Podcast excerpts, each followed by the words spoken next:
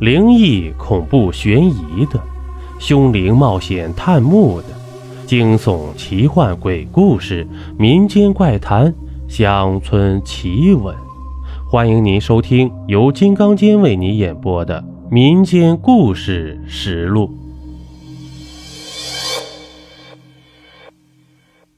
今天是端午佳节，承蒙诸位支持厚爱，我才能一直坚持着录播。水平一般，能力有限，感谢您的订阅分享，祝您端午安康。这一集呀，咱们讲一个迁坟的故事吧。这天色入夜以后啊，杨三呢就披着褂子来到了宋阳家。这宋阳呢已经吃过饭了，作为村里的风水师啊，他一向都很忙的，每天吃过饭。坐在自己经常坐的太师椅上，打开电灯，就等着村里的人来。宋家是村里的风水师，村里面凡是需要迁宅动土、出嫁殡葬之类的事情，通通都来问他，所以宋阳的知名度都比村长还响。这宋阳心底也善良，凡是来者不拒，能帮忙则帮，实在拿不定主意的。也会给出建议，所以除了本村的乡亲之外，其他村的人也都慕名而来。来了，吃了没？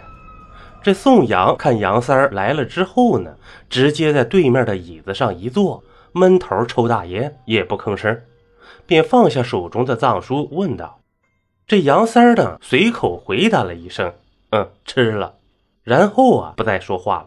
这宋阳看了杨三呢，叹了一声。这才说道：“三儿，这事儿啊，你再斟酌一下，对你可不利呀。这玩意儿千年等一回，人好不容易才有机会存活在世，你要是真有什么闪失，那个后悔无穷啊。”杨三儿已经来了不下十几趟，目的呢，就是想让宋阳给看看能不能把祖坟给挪动一下。这事儿虽然不是什么大事，在村里呢。经常有人挪动自己的祖坟，但是挪动祖坟也是有讲究的。一来是祖坟所在的位置不好，不能庇护家族子孙兴旺，所以呢就得搬到一个好的地方。这二一来呢，就是没办法呀，有什么大项目要建设，上面人要征地，祖坟你得挪窝啊，所以这也是迫不得已的事儿。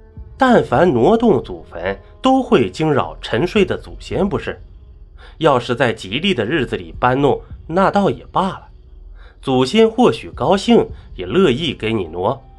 所以挪过之后呢，家族或许会有意想不到的好处。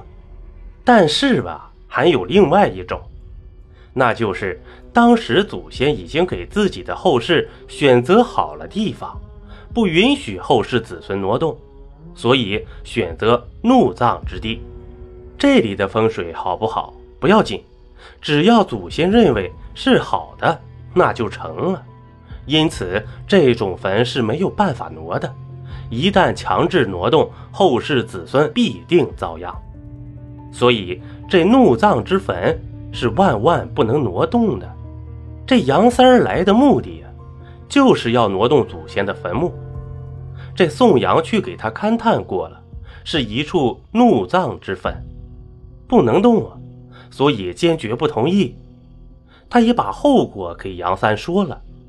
这宋阳经过仔细勘探，发现这个怒葬之坟是个尾巴坟，意思是说呢，谁要是动了，就得丢掉性命，可谓毒辣至极。这杨三儿啊，是个老实人。宋阳对他印象还不错，家里有三亩地，还有一个儿子，平时对谁都很好，所以宋阳坚决不给他挪。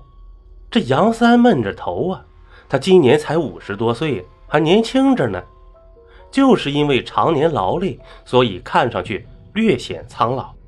他何尝不知道这样的后果呀？但是他也没有办法呀，为了儿子，他也没辙。话都说到这儿了，再说说他这个不成器的儿子。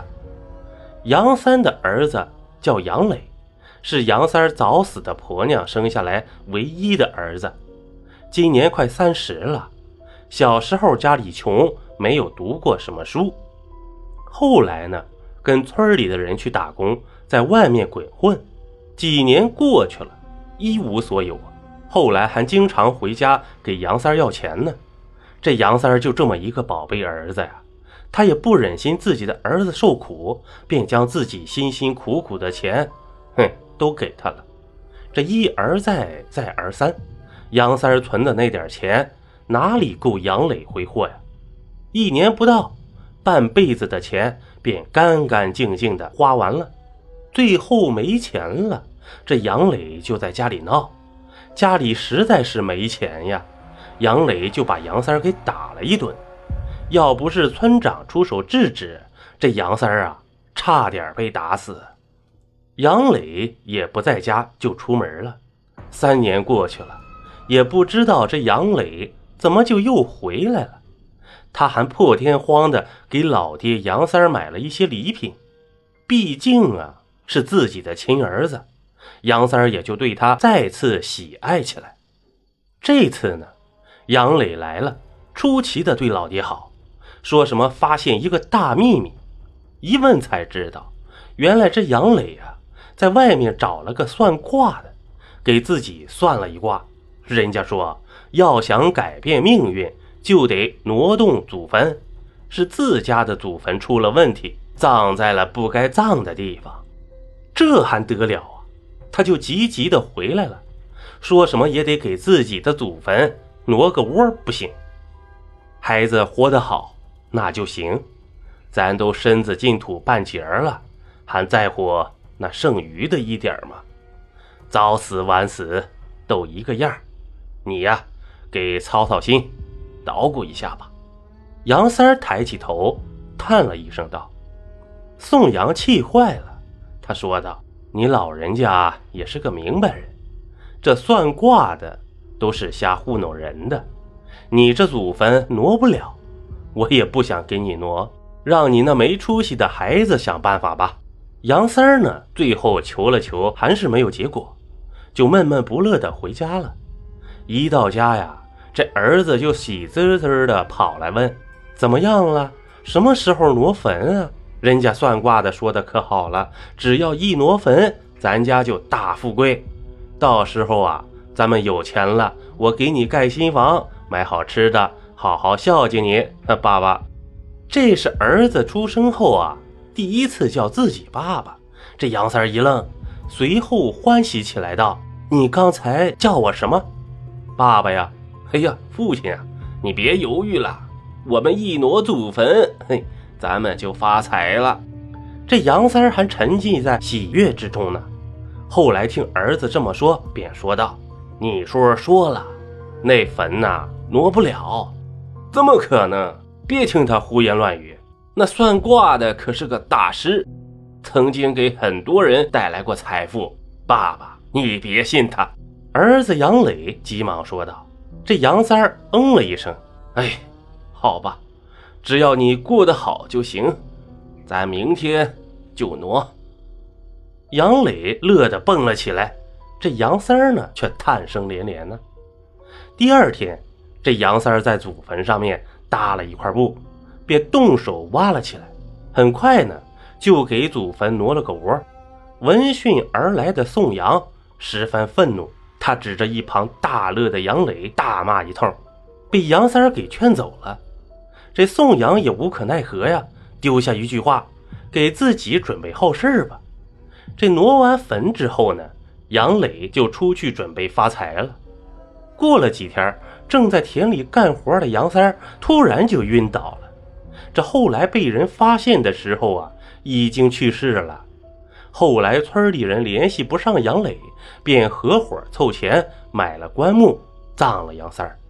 这三年后啊，正在给人看风水的宋阳接到村长的电话，说市公安局来电话，咱们村杨磊在外面杀人了，已经被判了死刑，等着家人去见最后一面呢，然后执行。这宋阳听了，哭了起来，说道：“杨三儿啊。”你个没出息的家伙，看看你的小混蛋吧。好了，这一集播完了。如果您喜欢我的专辑，还麻烦你点个订阅吧。咱们下集见。